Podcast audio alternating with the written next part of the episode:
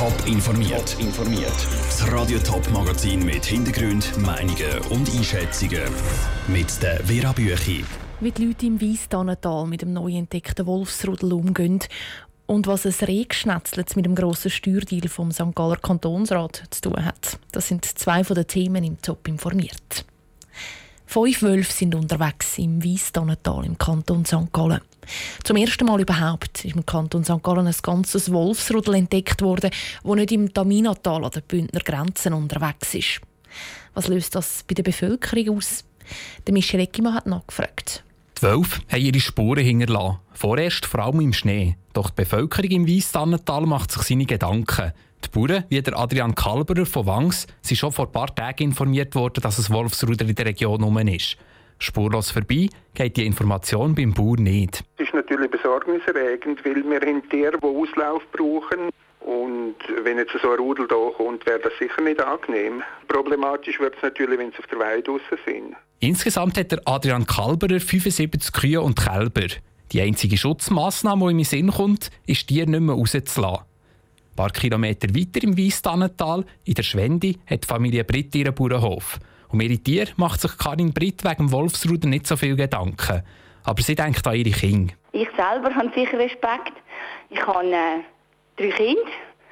Die äh, laufen am Morgen ab 7 Uhr los. Das weiss jeder, im Dezember ist dunkel. Sie haben einen Kilometer Schulweg. Man hat sicher gewissen Respekt, aber soweit wir informiert sind, würden die Wölfe flüchten. Also der Vorrennen, wenn sie Menschen sehen. Aber bei den Kindern sind halt das Geschichtchen vom Wolf und den sieben Geissli im Kopf.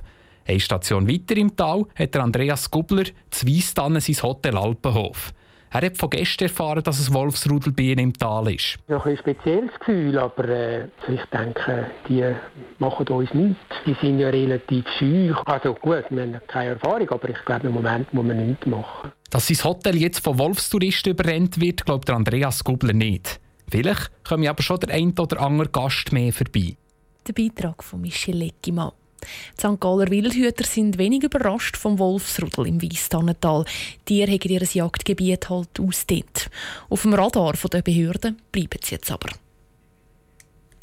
Beim Mittag kann man ja schon vieles machen, aber dass man gerade einen der grössten politischen Knacknüsse löst, ist genau so passiert im Kantonsrat St. Gallen. Oder besser, in der Kommission, die das Geschäft vorberaten hat. Die hat nämlich den Deal zu der umstrittenen Steuerreform beim Essen ausgehandelt. Aus dem St. Galler Kantonsrat berichtet Peter Hanselmann. Rehgeschnetzlets und Wein erzählt man sich. Das ist der Mittag vor vorbereitenden Kommission zum neuen Steuergesetz. Gewesen. Vor dem Essen hat sich die vorbereitende Kommission stundenlang darüber gestritten, wie das neue Steuergesetz umgesetzt werden Wo gespart und wo gestrichen. Wie viel Verlust darf der Kanton dabei machen? Immerhin, es geht um 60 Millionen Franken. Aber von Anfang an. Der zuständige Regierungsrat, der Benedikt Wirth, hat eine schwere Aufgabe gefasst.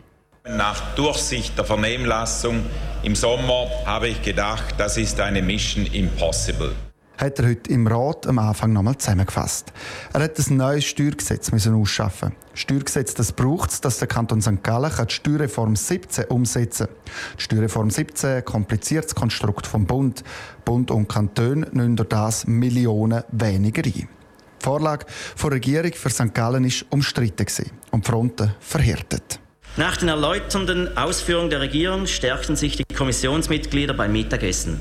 Erinnert sich der Kommissionspräsident der Alexander Bartel an ihre erste Sitzung.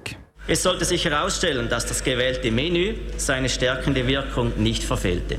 Noch während dem Essen ist ein Kompromiss ausgeschafft worden. Der Vorschlag von der Regierung der ist angepasst worden. Gewinnsteuern von Unternehmen die sind weiter gesenkt worden und im Gegenzug kommen Bürgerinnen und Bürger vom Kanton St. Gallen wieder mehr für das Pendeln von der Steuern abzüchen und es gibt mehr Geld für Prämienverbilligung und Kinderzulagen.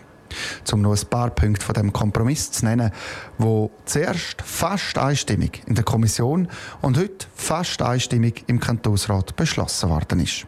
Und so ist der Regierungsrat, der Benedikt Wirth, am Schluss zum Fazit gekommen. Man erlebt ja viel in der Politik. Ich bin jetzt seit über 20 Jahren in diesem Ratssaal, aber ich muss doch klar festhalten, diese Übung gehört zum Highlight meiner Tätigkeit. Und das dank Regschnetzeltem und Wein. Aus St. Gallen, der Peter Hanselmann. Das Geschäft wird im Februar in zweiter Lesung nochmal Thema im Kantonsrat. Details zum Kompromiss gibt es auf toponline.ch. Ab heute gilt es ernst für Karin Keller-Sutter, Hans Wicki, die Viola Amherd und Heidi Zgrocken. Die vier offiziellen Bundesratskandidaten von der FDP und der CVP müssen ab jetzt die ganze Woche bei den anderen Parteien antraben und in sogenannten Hearings ein regelrechtes Kreuzverhör durchmachen. Einer, der das auch schon erlebt hat, ist der ehemalige Thurgauer SVP-Nationalrat Hans-Jörg Walter. Er hat vor sieben Jahren für den Bundesrat kandidiert. Sarah Frattaroli hat bei ihm nachgefragt, wie dann so ein Hearing abläuft. Sie sind vor einigen Jahren in der gleichen Position. Auch Sie sind offizieller Bundesratskandidat und haben für die Hearings müssen antraben. Gehen einem vor diesen Hearings bei den Parteien auch ein bisschen die Nerven durch? Es ist natürlich nicht so, dass man zu Fremden geht. Man kennt ja Kolleginnen und Kollegen von den anderen Parteien auch sehr gut. Und bezüglich Vorbereitung habe ich zum Beispiel mit einem geredet, äh, was kommt da so? paar aktuelle politische Themen vorbesprochen. Es wird vor allem ausgelotet, wenn man sich also zu der Politik stellt, zu den aktuellen Themen. Hat es trotzdem Fragen gegeben bei diesen Hearings, die überraschend gekommen sind? Persönlich vielleicht ist natürlich auch der Sprachentest, der jeweils gemacht wird. Da kommt immer und äh, da muss man sich dann äh, entsprechend vorbereiten. Ich habe das vor allem versucht, auch ein bisschen mit Humor zu machen. Also es hat sehr viele Phasen gegeben, wo man dann wieder gelacht hat. So ein Hearing dauert in der Regel so eine Viertelstunde, 20 Minuten.